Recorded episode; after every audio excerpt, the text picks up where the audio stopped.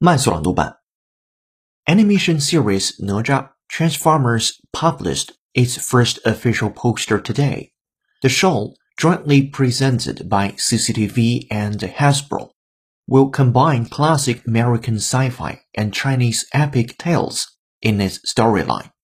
The release date is yet to be announced.